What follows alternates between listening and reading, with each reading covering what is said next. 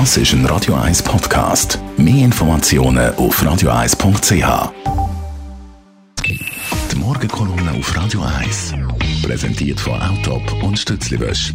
Wir bieten den Schlieren, Zürich-Tüfenbrunnen und am Hauptbahnhof professionelle Innenreinigungen an. Wir freuen uns auf Ihren Besuch.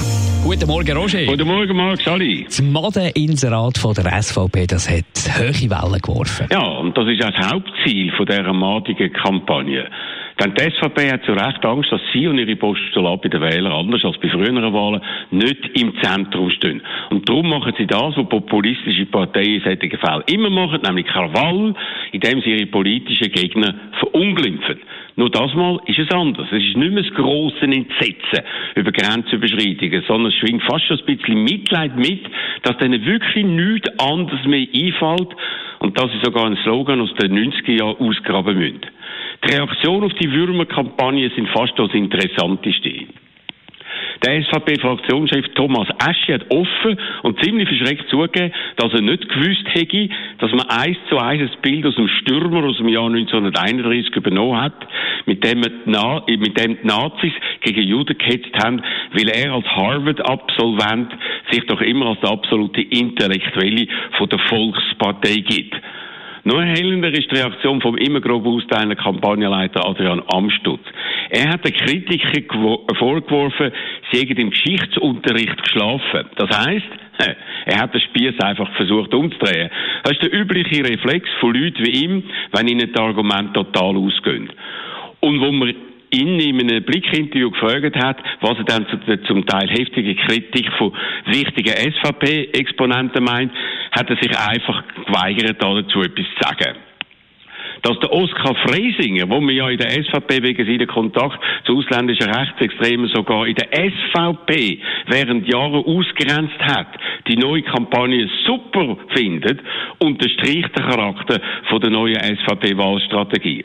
Und dass der Christoph Blocher sogar von einer Punktlandung redet, ist ebenso wenig überraschend, denn der Herr aus Herliberg wollte die vergangenen Erfolge mit der Methode aus der Vergangenheit wiederholen und glaubt immer noch an Holzhammer, an Verunglimpfungen und an billige Skandalisierungen, um so auf Teufel komm raus zur Aufmerksamkeit zu kommen. Aber geht das für die SVP auch? Funktioniert das? Du, für mich ist das eine reine Defensivstrategie. Man will mit der Brechstange die Schäden bei den Wahlen in Grenzen behalten. Man will damit alleine die eigene Basis ansprechen und stärken. Man hat also aufgegeben, neue, noch unentschlossene Wähler aus der politischen Mitte zu gewinnen, sondern stoßt die mit dieser Kampagne eher ab. Das ist fast schon eine verzweifelte, nämlich ziemlich kurzfristige Haltung. Denn so wird es für die SVP noch schwieriger, Abstimmungen zu gewinnen, für die sie ja Mehrheiten von über 50 Prozent braucht. Und das nächste Jahr kommt ja die SVP-Abstimmung über das Ende von der Personenfreizügigkeit und damit das Ende vom bisherigen Verhältnis zur EU an Turnen. Für den Christoph Blocher ist das ein ganz, ganz großer Kampf, den er unbedingt gewinnen will. Mit der Madenkampagne, mit der Verunglimpfung von all den anderen Parteien und ihren Anhängern, schiessen sich da dabei aber selber ins Knie. Und darum ist die Wurmverunglimpfung äh, unappetitliche, peinliche Rohrkrepierer-Kampagne, die nur unterstreicht, wie groß Verwirrung und Panik in der SVP wirklich ist. Die Morgenkolumne von Roger Schawinski, die kann man alles auf radio1.ch. Die Morgenkolumne auf Radio 1.